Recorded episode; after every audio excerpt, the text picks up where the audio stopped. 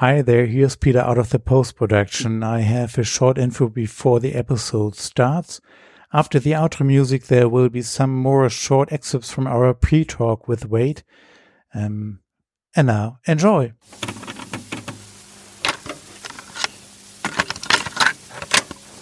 So, Band läuft.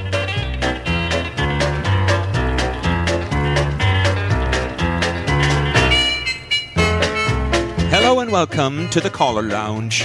I am Martin Kuhl from Baden Baden, Germany. And I am Peter Höfelmeier from Kiel, also Germany. And together we'll welcome you to episode number seven.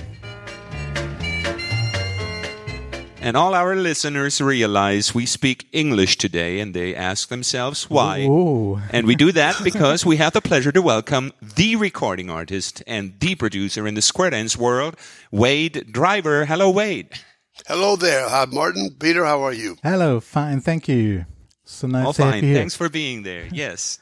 Our today's topic is music, and we cannot think of a better guest than you. So thank you very much for your time. And uh, we're very happy that Laura, the hurricane, uh, didn't pay you a visit. Yes, so so are we, as a matter of fact. You started Rhythm Records in 1975, and both your music and your calling is one of a kind in the whole square dance world. And it's, uh, in our opinion, it's not your voice or your calling or your recordings. It's your overall presentation altogether. And uh, in one of our last episodes, we had Peter's vocal coach as a guest. And uh, although we wanted to talk about singing, uh, she said uh, that she does not want to try square dance uh, because she didn't like the appearance of square dance. And her statement uh, was square dancing could be much more. Uh, we were shocked and asked her what, what was she missing. And she said, well, she missed the dancing.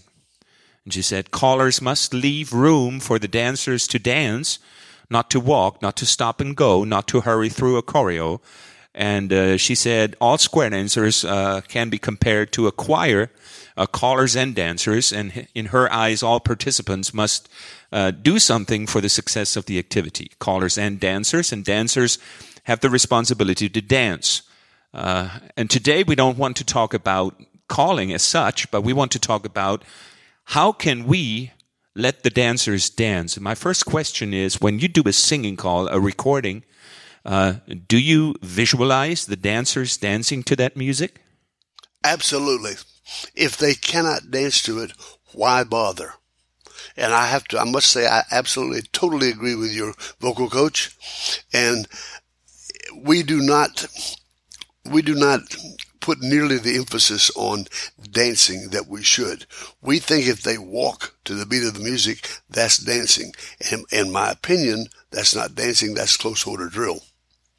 Just walking. Okay. Yep. Square dance, square walking. yeah. Has has the dancing changed over the time? Yes, it has. It, first of all, it's f- way. I started in the fifties, and the music was the tempo was much faster at that time. All right, and we were. It was still coming out of the old barn dance with the fiddle, with the doom da doom da with the with the, it was all a hoedown type of a feel, and it was much faster. Now, since that time, uh, we have gotten away from all country music and we've gone into all genres. And therefore, some of the songs that we do, even the new modern country, are much slower tempo recorded than, than, what, than what we used to do. Therefore, it's smoother, it's softer, and plus our dancing base is a little older. It's a lot older, I guess, in some areas, but we need to get smooth enough to allow them to actually dance on the floor rather than just walk around.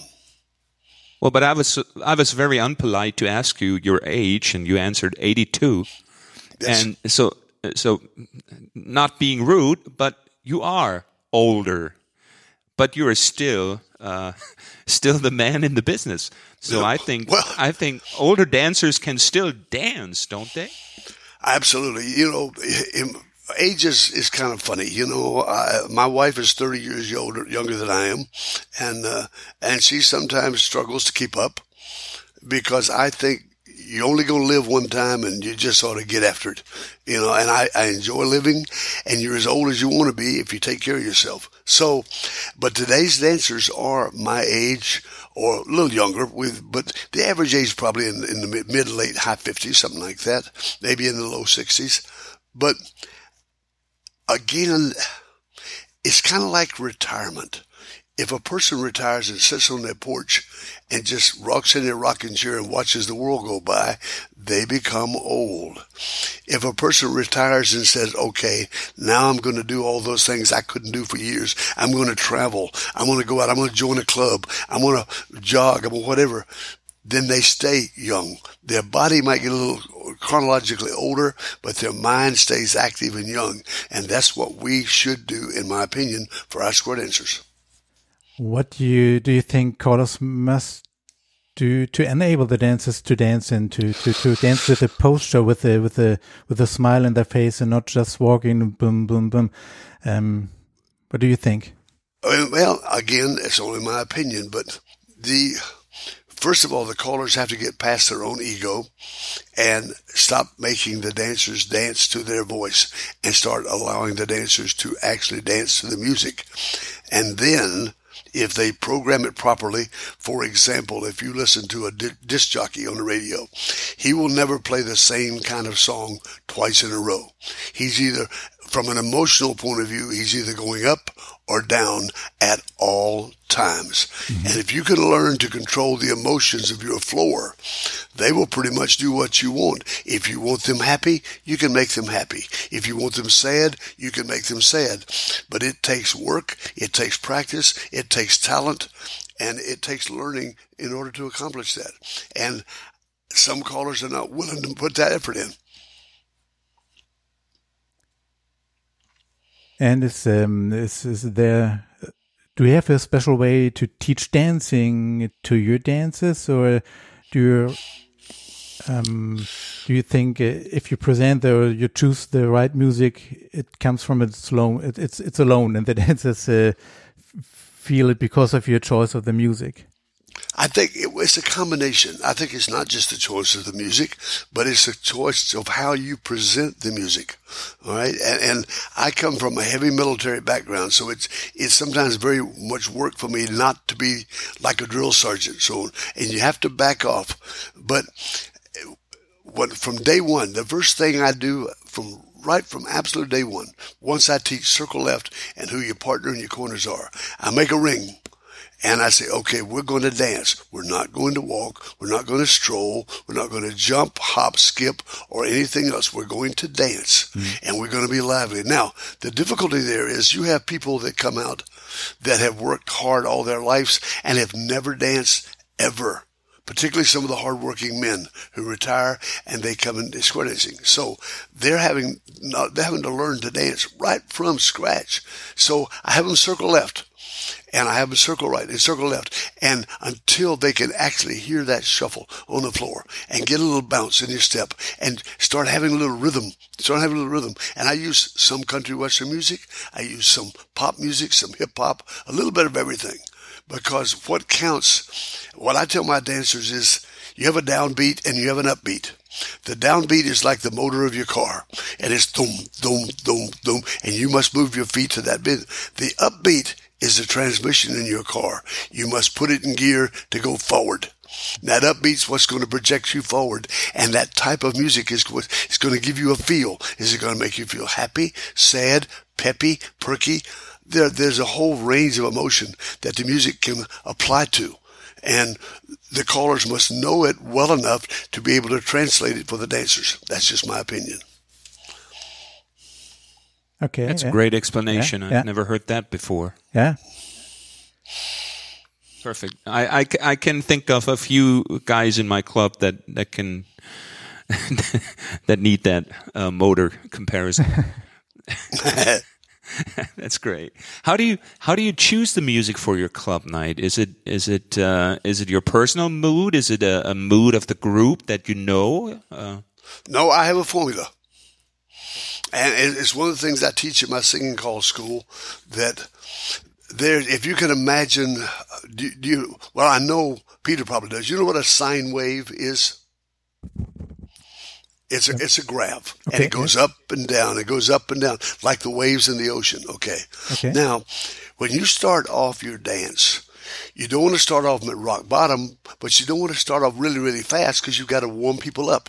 So you start off with kind of a middle of a road dancer on the first tip. You get everybody loosened up. Then I slow it down just a little bit. Now I'm talking about emotionally, not speed. My dancers are 90% everything I call is 120 to 124. No faster, no slower for the most part. So I'm going to do it in that range. So we're talking about a fast song or a slow song. That's irrelevant because they're all the same tempo. But emotionally, they're fast, slow, so on. So I start off emotionally kind of middle of the road, drop it a little bit, and then I'm going to do my third tip up a little bit. And my fourth tip, I'm going to kind of peak. That's going to kind of be my first upbeat, you know, kind of a rouser type of a thing. And as soon as I finish that, I'm coming back down to a love song. All right. Cause I don't want to keep them that high. If I do, they get tired and they go home. Right. And they lose interest. So emotionally, I want to bring them down and do some kind of a love song, sad, patriotic ballad, something like that. Then I start that long climb back up again to my last tip where I want to peak. Now, and I do that same formula for every single dance I do, every time, everywhere. I don't care whether it's a festival, a club night, it doesn't matter. I use that same emotional graph. Now, that's my singing calls. Now, I also graph my patter records to correspond. I start off the first tip very, very easy with one peak in the middle of the dance. That's tip four. All right. I want to call the hardest patter tip during that tip. So I call the easiest singing call during that tip. And then I bring it all the way down. So the last tip where I'm calling something really exciting is an easy going choreo so they don't have to think. I think we need to cause the dancers to think less and smile more. Love it. let's let's get to your recording uh, uh, business. In the 45 years of producing Square Dance record, what were the main reasons for picking a certain song and, and produce it as a as a singing call? You know, I have a criteria, and, and and many times a lot of the guys that record for me and just callers in general will send me records. and Say, hey, what do you think of this as a single?" To me, and I, I, I, have my own guidelines, but when I used to date whatever, I would look for a reason not to date that girl again.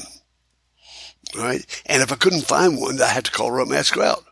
I do the same with singing calls. I listen to a song and think, okay, just because I can doesn't mean I should. So let me listen and see if this thing, it might technically fit but is this something that's going to motivate the dancers? Are they going to enjoy dancing? Is it is the syllables such that the caller can actually say the words? You know, is, is the phrasing? Is the range too wide to work? I look for some reason not to do the song. All right, and if I can't find a good reason, then I just go ahead and record it. And it's harder to find the really upbeat you know, knock 'em dead, hanging from the rafters type of a song. Those are the love songs are very easy to find.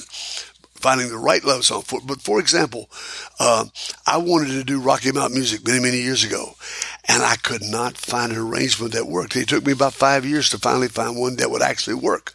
Okay. But if it's worthwhile, eventually it's going to happen. So when I go listen to a song, does it? Can I put a rhythm track that's danceable?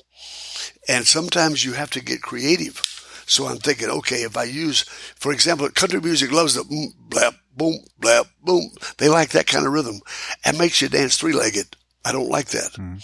So I've got to find a way to make it with the doom, something that'll make them dance that doesn't really ruin the feel of that song. So if I can do the song exactly like the original, but give it a dance feel that works for us, then it's recordable. I can can tell you some some uh, uh, if I'm practicing um, with my vocal coach, um, sometimes I'm practicing the original song. Sometimes I'm, I'm take the square dance uh, music side of and, and sing it in, in the voice uh, voice lessons. And each time, if I pick a song, uh, which is slower or sometimes a love song, and I I play the square dance music, my vocal coach uh, she she get a great eyes and uh, um, looking to me are you sure you want to do this? Uh, do, do, okay, I, I, can understand your explanation. Uh, um, you, we need the, the beat to to to show the dancers that there's a Mhm. beat. Boom. Um, but uh, do we really need this strong beat, or can we trust the dancers that they, because we teach them dancing, that they can find the beat themselves? No, No? no, you No? gotta have. Or if you go, if you look again, you go to a disco floor or or a, a high school dance, whatever. Do you see them dancing out there without the music? Because if you take away the rhythm track and that dot, and that bottom beat, you basically taking away the music. So if you have no music, why are you dancing? Mm. Uh, So yes, we have to have that, and because they need again, we want all people to dance, not just the people that are good dancers. We want everybody to square dance. That's the beauty of what we do, and so it's kind of like if I say square through four hands, right, and and I say. Oh, touch quarter. Use your right hand. So we got beginners, all right, with the right hand touch quarter. What does it hurt if I say with your right hand touch quarter? It helps them. Same thing with music. If I give them the rhythm they can dance to, it makes them dance better, which makes them more comfortable, which makes them happier, which means they come back. And synchronize them um, that they choose the the, the the same beat and not a freestyle. Okay, I understand. Yes. Yeah, we, Yeah, we, yeah. we need to help the dancers every chance we get. Yeah. Mm. Okay. Do you do some research before recording a song? I mean, Paul Cody had a, a survey on patter music where he sent four patter uh, pieces around and asked uh, callers about their opinion. Do you th- do Yep. things like that? I do. I research every song we do, and and or for example, uh, there's one song I wanted to cut for a long, long time. It's been cut by two or three other labels. I did not like the way it was recorded. All right, and so I but every time I pull it out, I think, no, it's too fast. No, it's too fast. No, it's too fast. And so yesterday, I finally said, I'm going to cut this thing anyway. All right, but I'm going to cut it at 118 beats a minute, which is slow. Right, but I went online and I listened to the choreography, the karaoke cuts. There are eight different karaoke cuts to this song, recorded eight different ways. I listened to all of those to see which one of those rhythm tracks wanted make wanted to make me move along, and that's the one I'm trying to copy. And so this is a song that was out years ago, but it was much slower. It was recorded at 92 beats a minute. And everybody that's recorded with square dance cut it at 128. You cannot say the words quickly enough, but at 118 you can. So I'm experimenting. 'cause in my opinion, it's going to work, and I just love the song, so I'm going to cut it. If it fails, then it fails. But every song that comes out, I listen to it and think, all right, we just I'm releasing one next Wednesday, next Tuesday, as a matter of fact, and it's it's not cut in 64s. It's cut in 16s or 48s, or you want to cut it. So in order to make it work, I've got to do 32 beats or, or 16 bars repeated 14 times. Now I've got to tell myself, okay, do you like this song well enough to, to repeat it 14 times, the same phrase?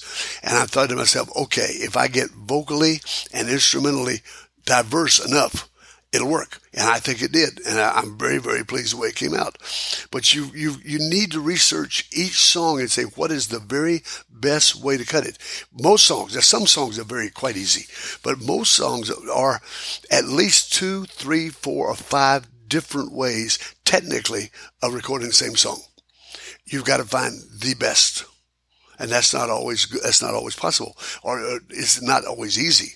So you find the best. This way work. For example, there are several that, if you copy the original song, it won't work. So you have to adjust without losing the feel of the song. And sometimes, you know, that's just what, in my opinion, is what you have to do. Is that uh, the recordings you were speaking about? Are they on the uh, exclusive program for for the, The, one that's coming out next week will be yes, sir.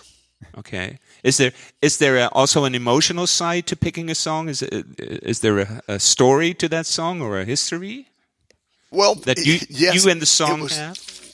Well, this is what I have to review. I have to go by. This boy's name was Billy Preston. He was called the fifth Beatle. He plays the piano. He's what I call a black uh, Jerry Lee Lewis. Really good piano player, sings upbeat kind of stuff. That's what he's into. And he recorded this song back in 1970 something. I don't know what it was, a long, long time ago. But I just love it. The the the actual lyrics say hardly anything at all. It's the feel. It's going to make you feel good to sing this song. The song is nothing from nothing leaves nothing. That's the whole song. but it's got some great piano music and organ music and, and, horns and things that, that it's just, it makes it, it provides an element which is good for our dancers to have a good time. Now, if it's a slow love song, you have to be really, really careful. You know, you mentioned earlier we, we were talking before the podcast. Years ago, there was a song called "Beautiful Noise," and when that song first came out, Tony Oxendine and I were touring together. We did a two week tour every summer on the East Coast.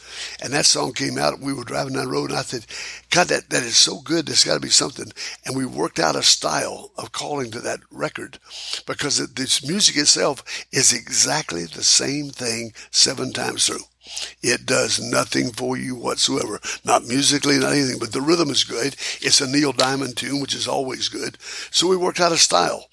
And we kind of jokingly said, oh, he, he'll call it East Coast and I'll call it on the West Coast. But it starts off, you have to start off slow and you have to style it with your voice. If the song is worthwhile, that's what you do. There was a song came out way back, oh gosh, in the 60s, I guess, called The Gold Rush is Over and the Square Dance is On. And Tony and another boy named Bobby Leopard worked out a way to call that because the music did nothing for you except provide a rhythm. So sometimes you get creative, if that makes sense. I, I- I'm sure the, the, the European dancers uh, danced in the, the late 80s and early 90s. Remember your version of uh, Beautiful Noise, where you start out very slow and, and, and at the, in the middle, and at the end there's an explosion. And, and I remember standing in the corner, mouth wide open, uh, watching you doing that song. Uh, a highlight, a real highlight. Now you started Rhythm International, uh, where you feature well, in the first place, Japanese callers. At, at least that's my my uh, view. Uh, Japan is a big and, and growing market, I guess. Is there a different need for music in Japan? Well, I didn't start it for Japan. It just happened. I had the idea while I was there. okay. It's what okay. happened. I only I have one English caller already. Uh, uh, Robert Hurst is on on the label, and we're I'm still looking for some German callers and Swedish callers. Basically, when I started in Japan was they have 300 female callers in Japan. 300. And Japan is somewhat of a uh, male dominated activity. All right. And so the girls, while they were very good, really rarely get a chance to show their talents. And we had done a festival, Mike Seastrom and I, and we were sitting in a hotel room with like 30 of the Japanese dancers and callers and so on sitting around. And we would have a little sake and passing the time away. And we started singing, and they were singing the lyrics to square dance songs, but just the lyrics, not the choreo. And I'm listening to these voices of some of these kids. These were all, well, they're the kids to me. Anything under 45 is a kid to me. And they were starting, and they were all singing great voices, great singing, great rhythm.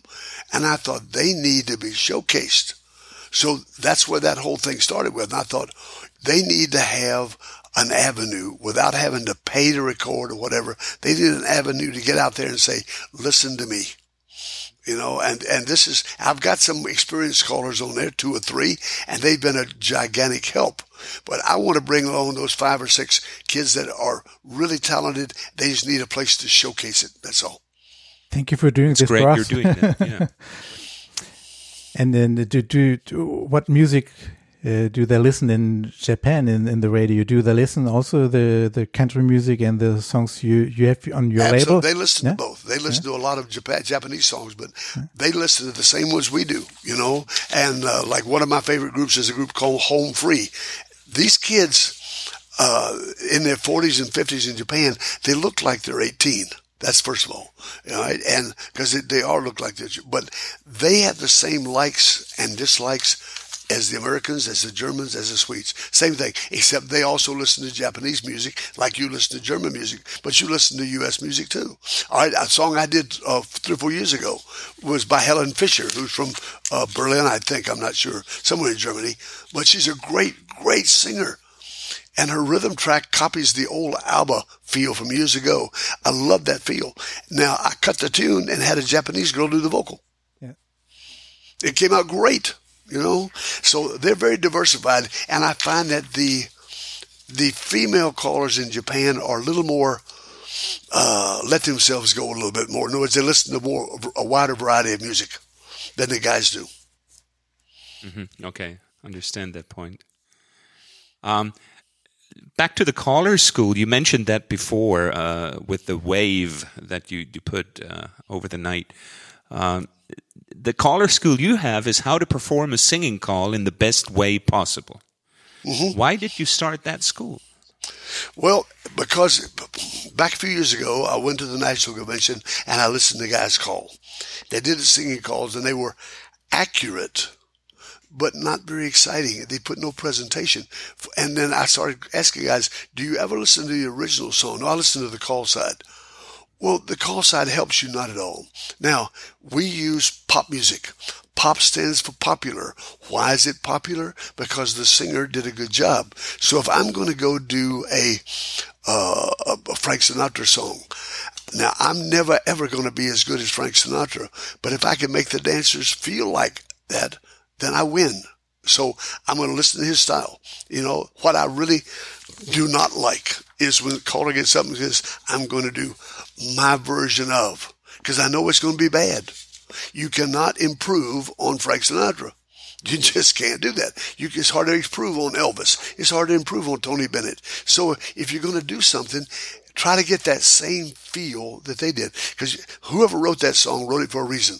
All right. For a good example, there were two options. I had the option between, uh, oh, what's the, the oh, the Osmond, uh, the little Osmond boy, and and also an, an older, said, you know, Lawrence, Steve Lawrence they both did Go Away Little Girl. Now, but the, the Steve Lawrence fits our generation better. So that's the one I use for a model. So when I call that, I try to call him as close to the way he sang it as possible because that's the feel I want to do. Now, it's like, uh, for example, if I put on Beautiful Noise, first thing, and I open up, I'm not going to open up, well, if old little lady going to promenade to go, and I've heard things just that stupid. That's not the feel. It's what a beautiful. It, it, so what you want to do is listen to the original and try to generate that same feel, and that's what my school is all about. So if we take at the so, uh, take a look at the social square dancing, um, the the let's call it uh, the program design together with your school, is that the picture?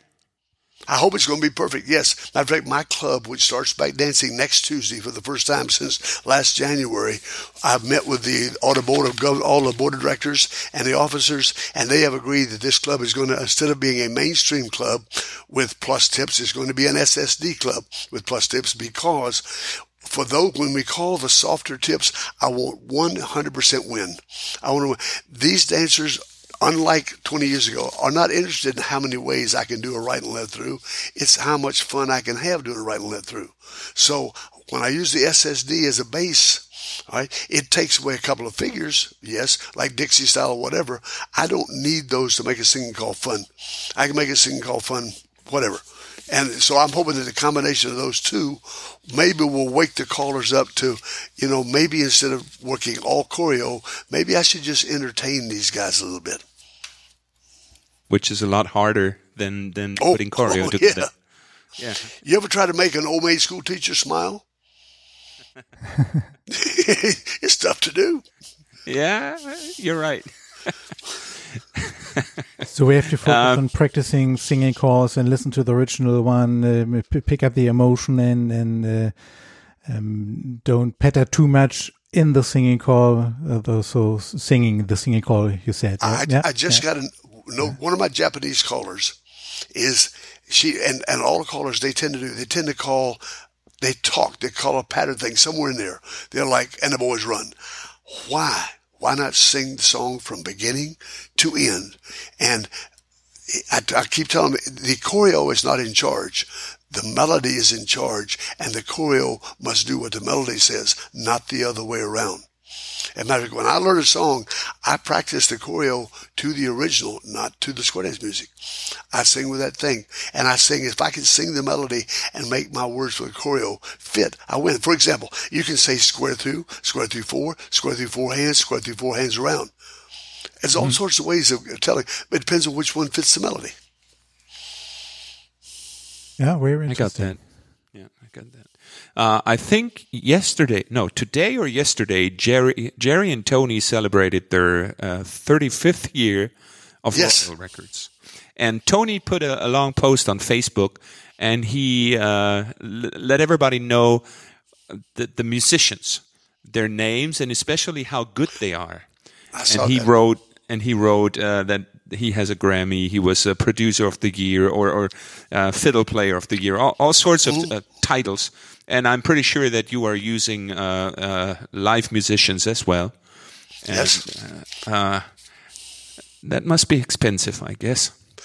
It's it's very expensive, and, and what causes the big. And Tony and I talk about this all the time because we've both been using Hilltop Studio in Nashville for lots and lots of years, but the the costs literally have quadrupled over the last twenty years, and and yet our sales have dropped off by 90%. It makes it very, very difficult. So it's, we are, we strive to have a break even situation. This is why we do the package because the package deal is the only way we can have money in hand ahead of time to go record music.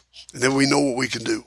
And uh, because it, when it used to cost $100 for a three hour session for a musician, now it costs $400 for a three hour session for a musician. You multiply that times eight, then plus the leader and plus the engineer, you're looking at four thousand dollars for a three hour session. How many songs can you cut in a three hour session and still make money? It's difficult.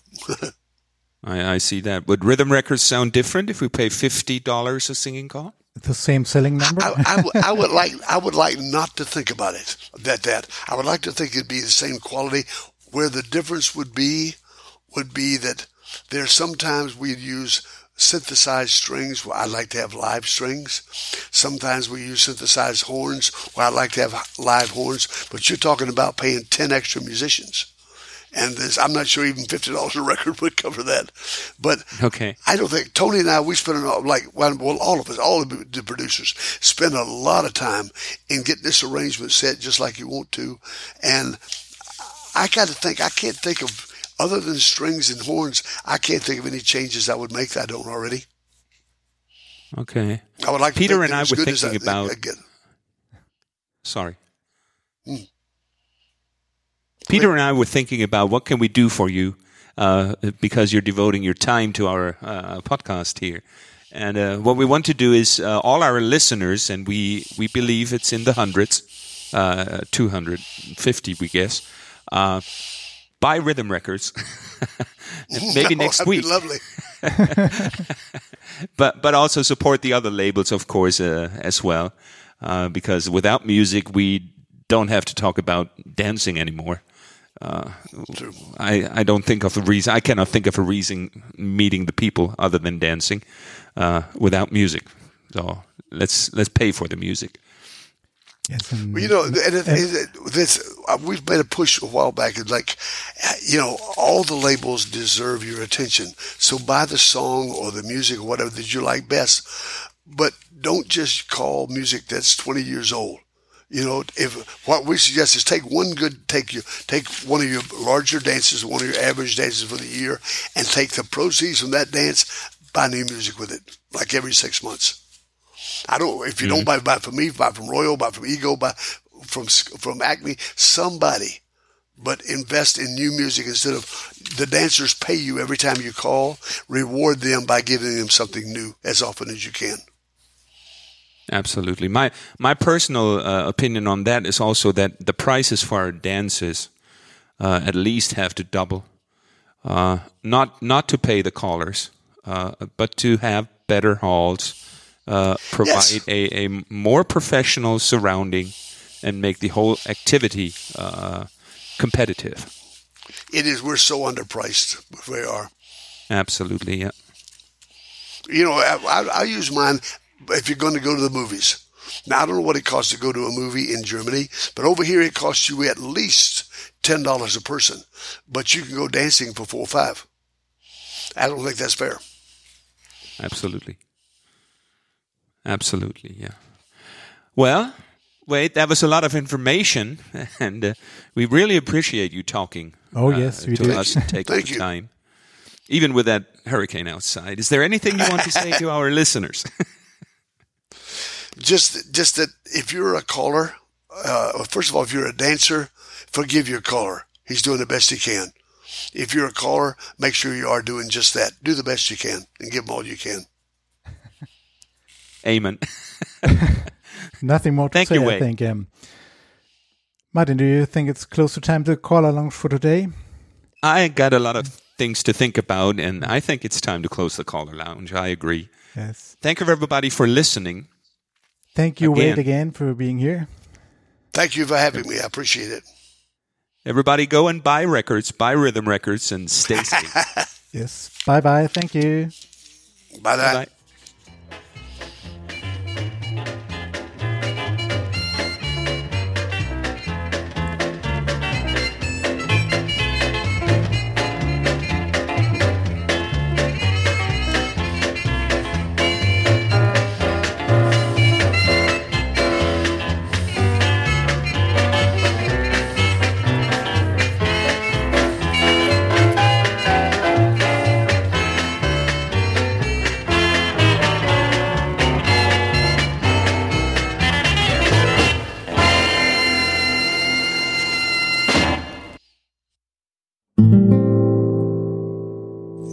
If I may start, mine goes all the way back to 1957, and that was the first time I ever ever called. It was also the first time I ever danced.